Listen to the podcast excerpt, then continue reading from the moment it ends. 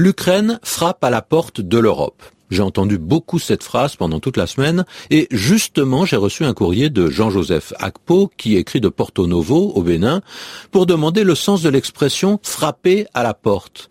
Ah, ce n'est pas difficile à comprendre. On peut d'abord envisager l'expression au sens littéral, c'est-à-dire au, premier sens. Hein. On frappe à la porte de quelqu'un quand on veut entrer chez lui.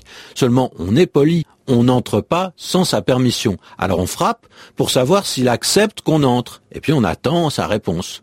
On frappe aussi peut-être parce que la porte est fermée à clé. Alors on ne peut pas entrer si euh, il n'ouvre pas lui-même pour nous inviter à entrer. Et une fois qu'on a frappé, on attend une question peut-être. On attend que la personne qu'on veut voir euh, dise qui est-ce? Et puis on répond, bah, c'est moi, c'est Yvan. Hein. Et si celui qui veut voir quelqu'un d'autre accepte la visite, il ouvre. Sinon, il peut dire qu'il est occupé et qu'on repasse plus tard. Donc, frapper à une porte, c'est souvent le premier geste qui commence un dialogue.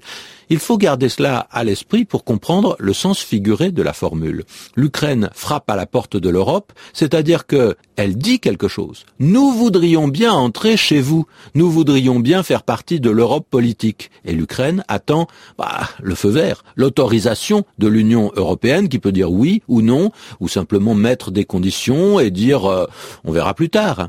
Alors frapper à une porte, c'est une expression qui a un sens figuré et donc qui reste figée, qui se tel quel. Au sens propre, on peut aussi dire toquer à la porte. Toquer, c'est un verbe expressif qui évoque le bruit de la phalange qui cogne le bois, hein. Toc, toc, toc.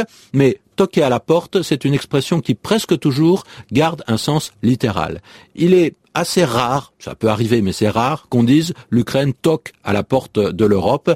Et à ce moment-là, ça donne une impression encore plus timide, encore plus soumise à la réponse qu'on attend.